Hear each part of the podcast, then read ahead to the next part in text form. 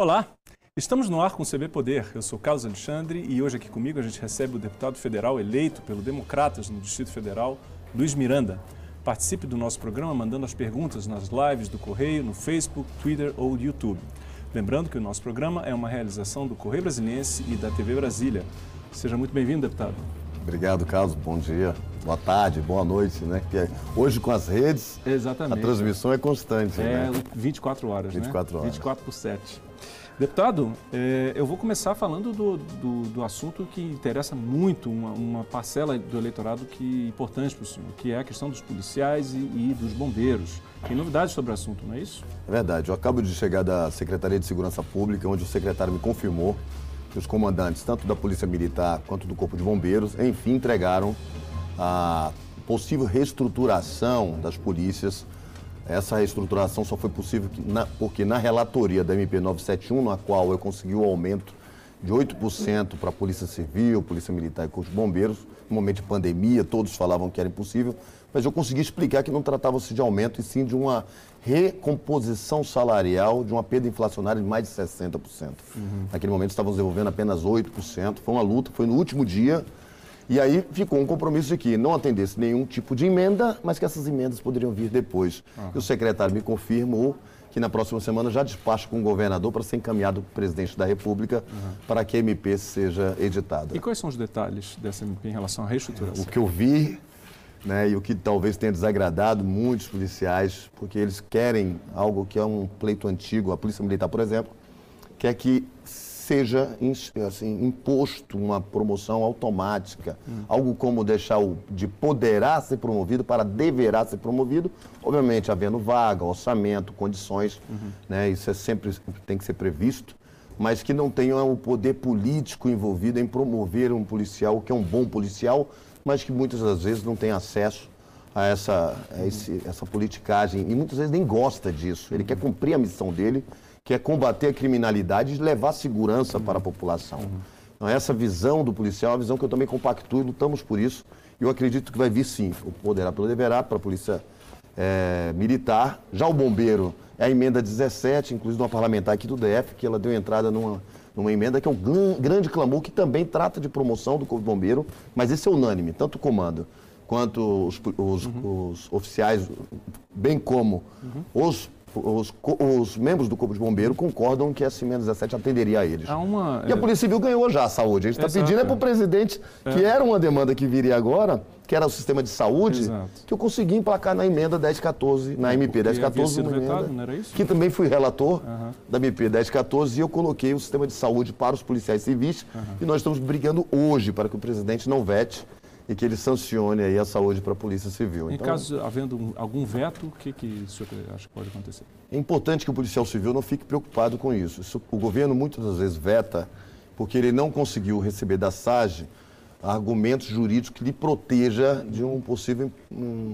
imputação, até criminal, né, de responsabilidade é, fiscal nesse momento que nós estamos vivendo. Existem leis que, que foram aprovadas, inclusive pelo Congresso, proibindo qualquer tipo de concessão nesse momento de pandemia, apesar que ali eu não concedo a saúde. Eu coloco que, em o momento oportuno, o governador fica autorizado a conceder a saúde à Polícia Civil. É, é uma espécie de dar mais autonomia ao governador. O que sentido. poderia ser feito em 2022, respeitando a 173, respeitando a PEC emergencial, sem problema nenhum. Então, a partir de 2022, o policial civil teria.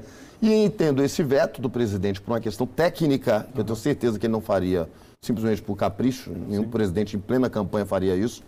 Mas nós temos um compromisso com o Ricardo Barcos, que é o líder do governo na, na Câmara, que foi quem se compro- comprometeu comigo pela aprovação desse tema de saúde para a Polícia Civil, de que nós derrubaríamos o veto, com apoio, inclusive, e voto dos governistas.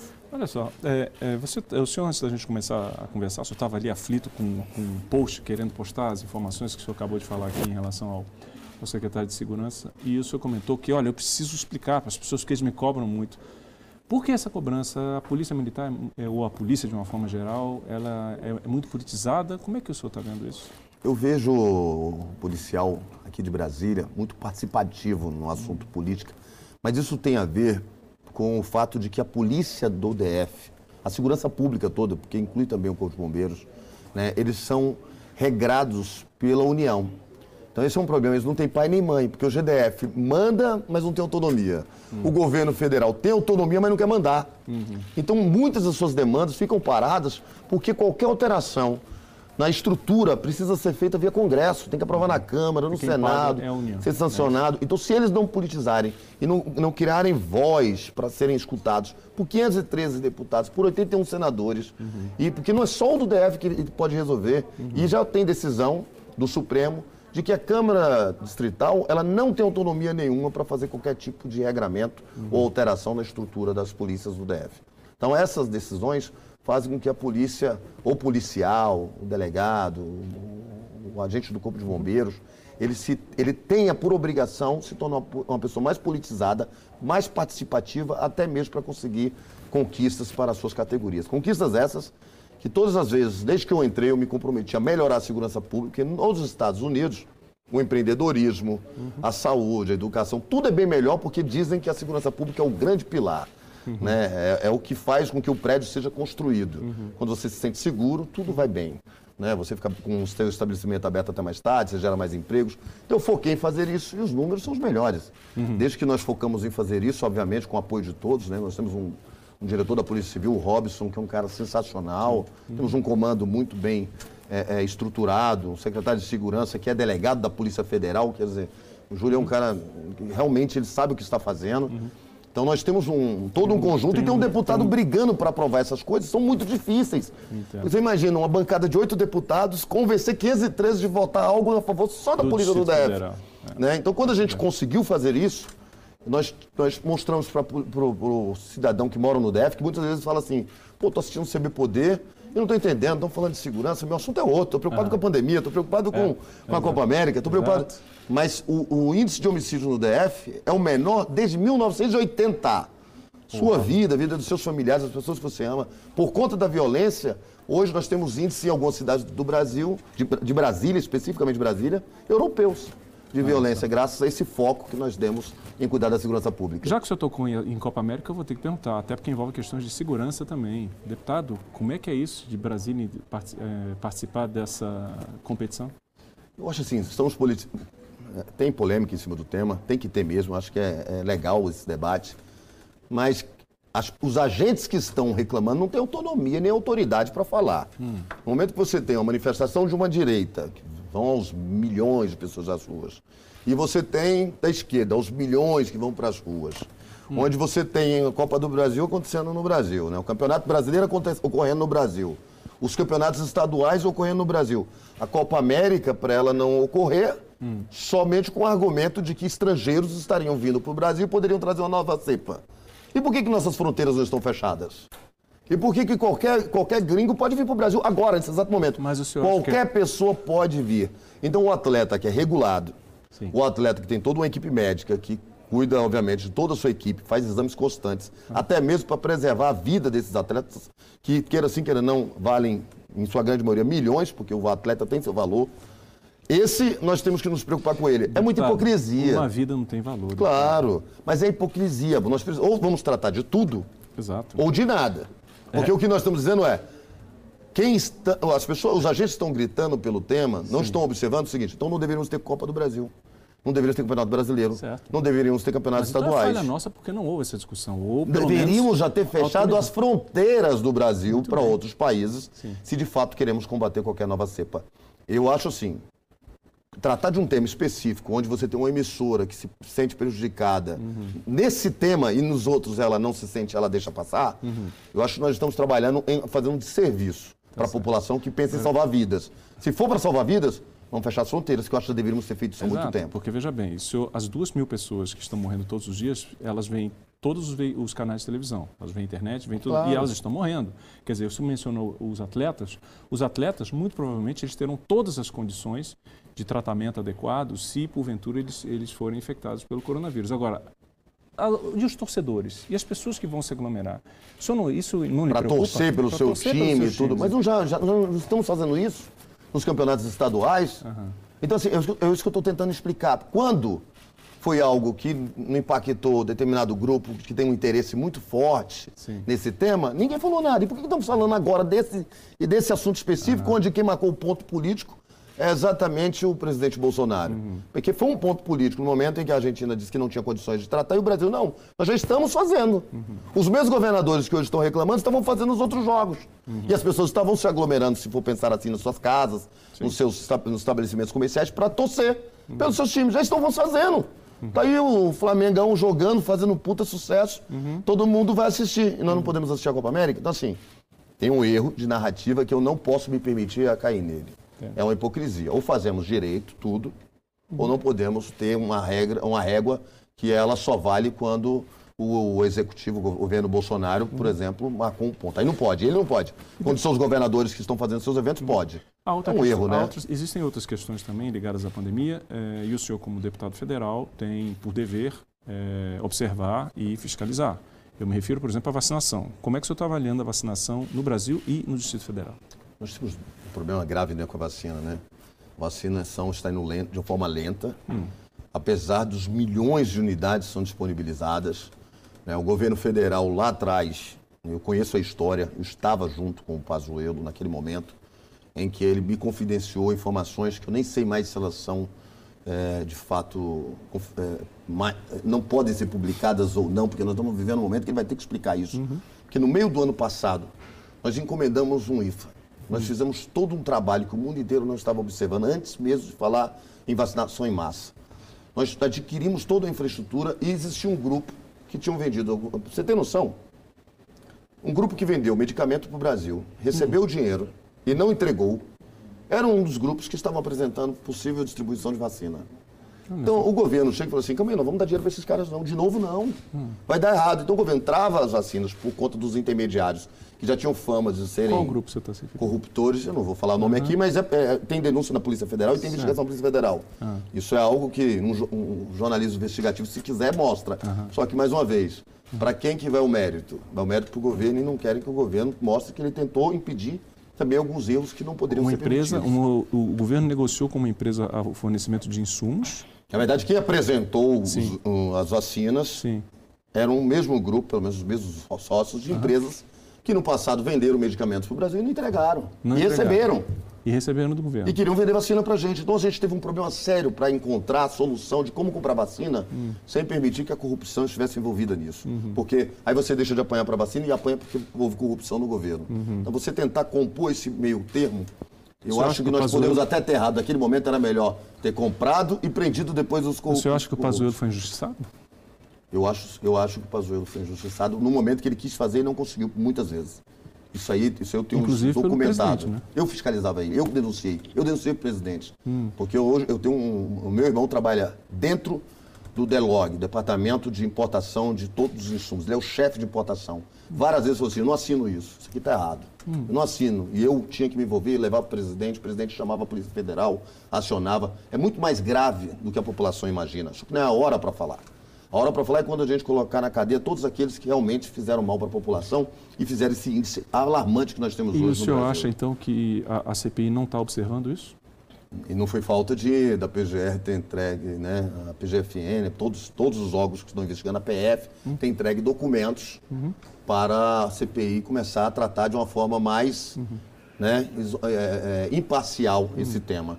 Nós observamos que tem um interesse político. É, é 2022 a. CPI, e não salvar vidas.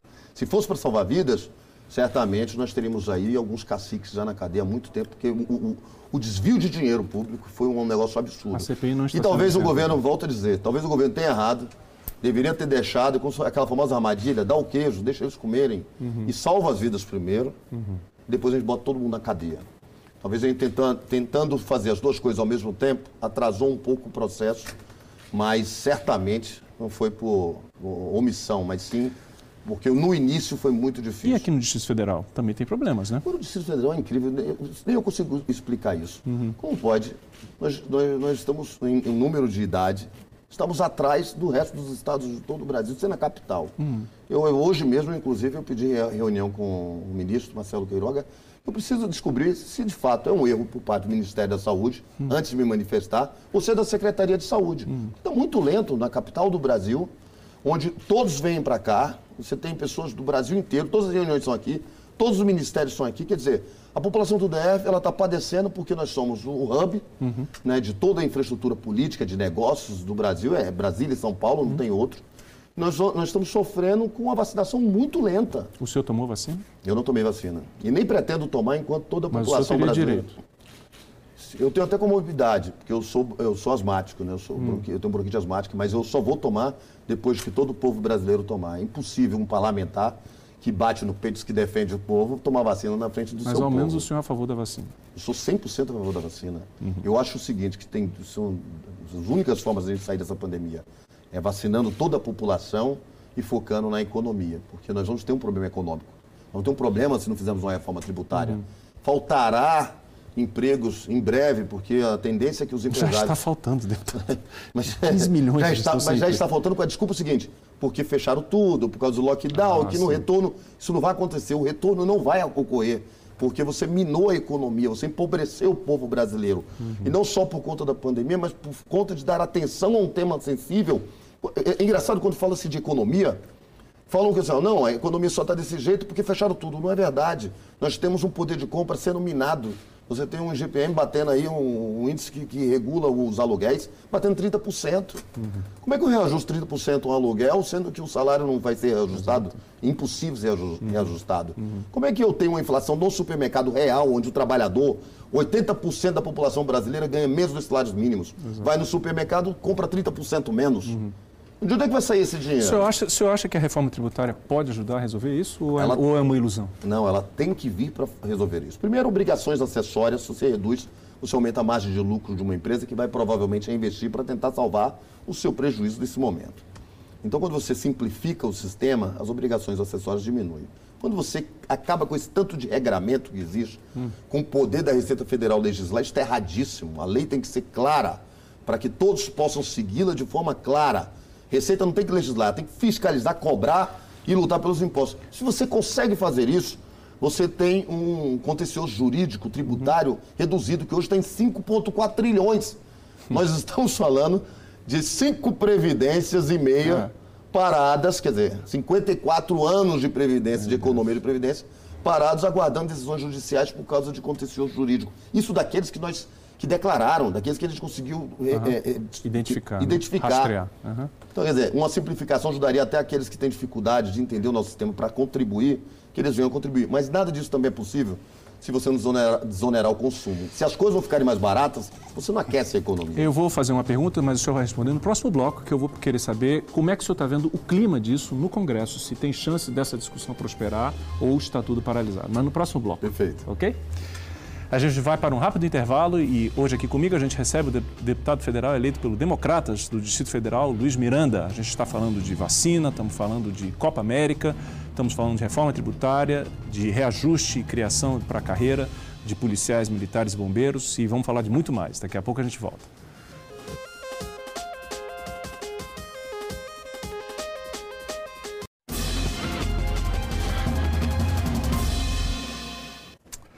E voltamos com o CB Poder. Hoje recebemos o deputado federal eleito pelo Democratas do Distrito Federal, Luiz Miranda. Deputado, eu, nós estávamos falando antes do intervalo sobre a reforma tributária e eu vou direto ao ponto. Tem clima para aprovar essa reforma? Tem clima, tem clima e é necessário. Aliás, mudo essa expressão, ela é urgente.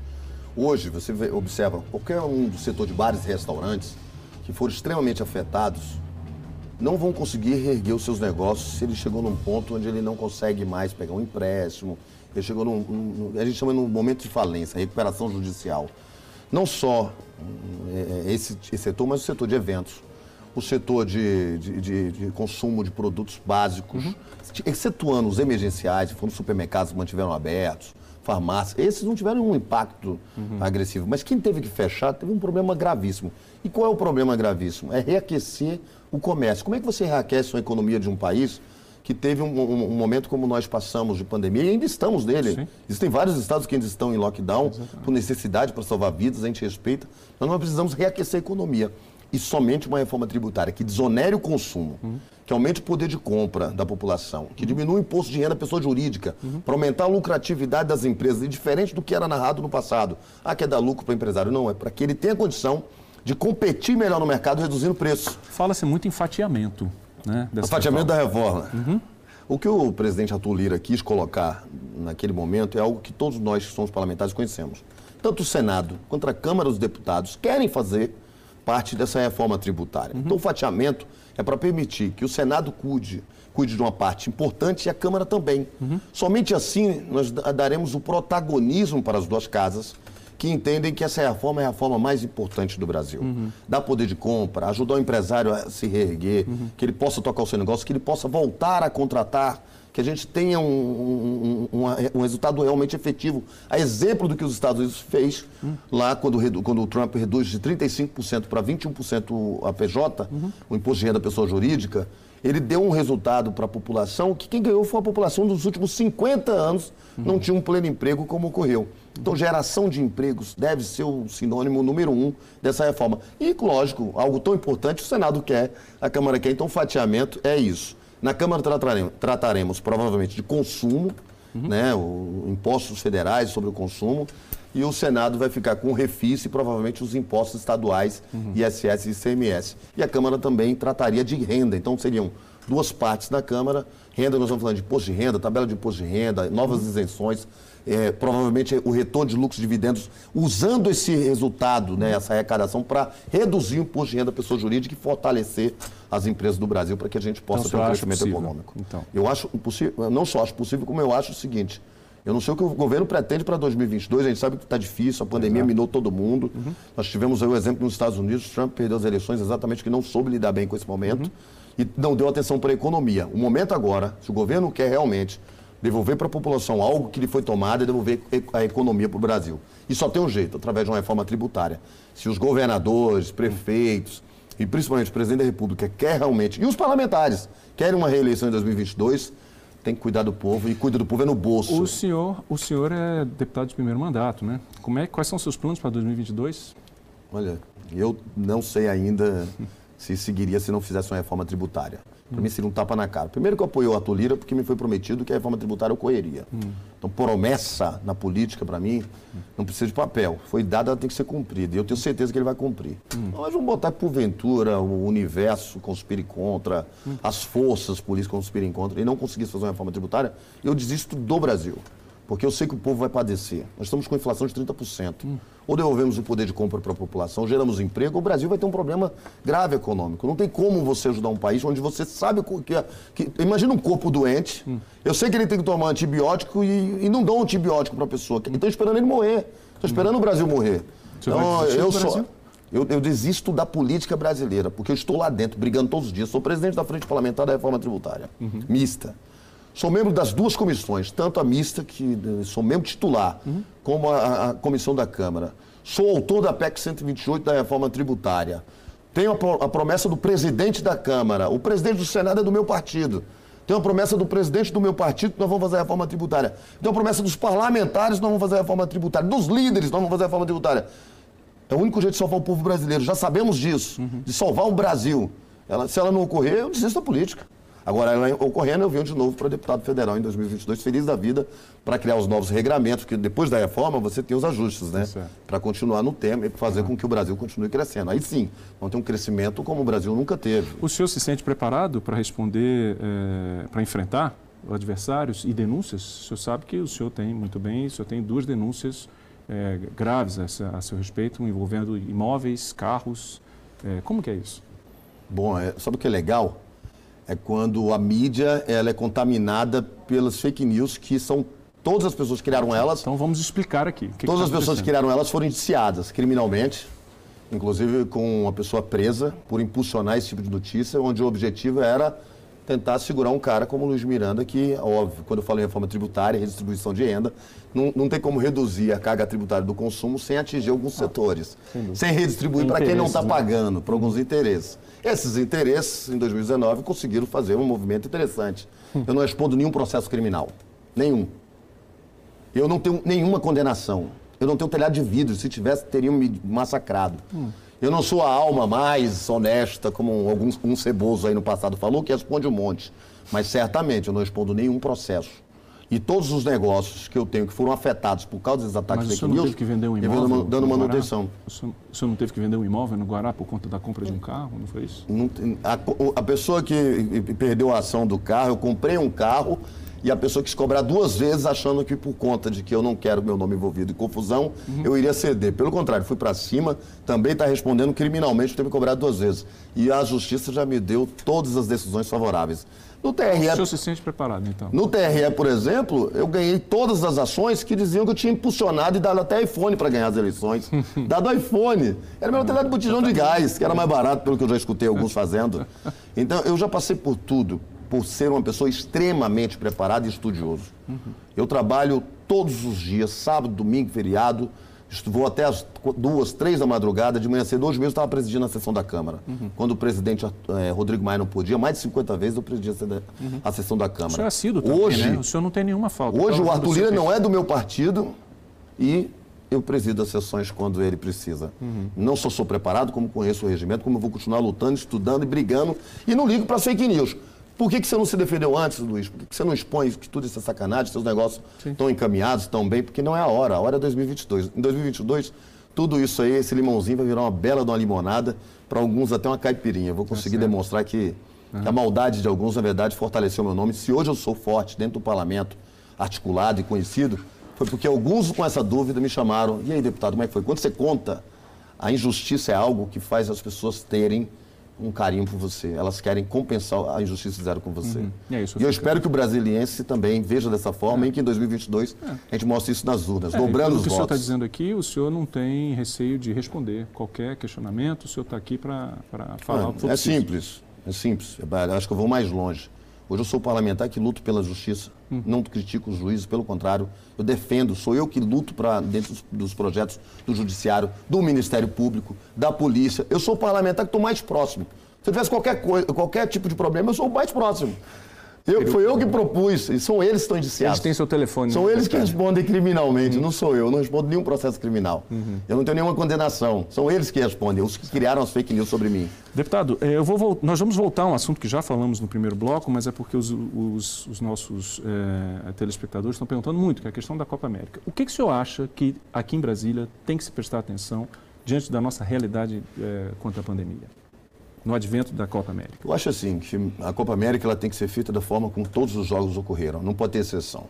Se nós abrirmos exceção, aí sim, é um ato criminoso. Porque se é possível fazer um jogo num Brasileirão, num jogo estadual, nós podemos fazer da Copa América, sem problema nenhum. Desde que não tenha exceção. É impossível admitir que façamos um evento no Brasil, num momento de pandemia, onde as vidas estão sendo perdidas, mas que ele não siga a mesma linha, então, do que os outros eventos que já são monitorados. Provavelmente o Ministério Público observa certamente, eu não tenho dúvida, se realmente os protocolos estão sendo seguidos, se os jogos estão respeitando a- a- as, as- as informações do- do- dos órgãos de saúde, né, que devem ser seguidas. Então, eu tenho certeza absoluta que você não vai, não, não vai, não terá só o poder público fiscalizando, como também o próprio, a própria população. Como você colocou várias vezes aqui, 2022 está bem ali. É. Né? Então, eu certamente não dá para fazer a Copa América de uma forma incoerente comparado com o que vem ocorrendo. Mas da mesma forma, eu penso em não fazer.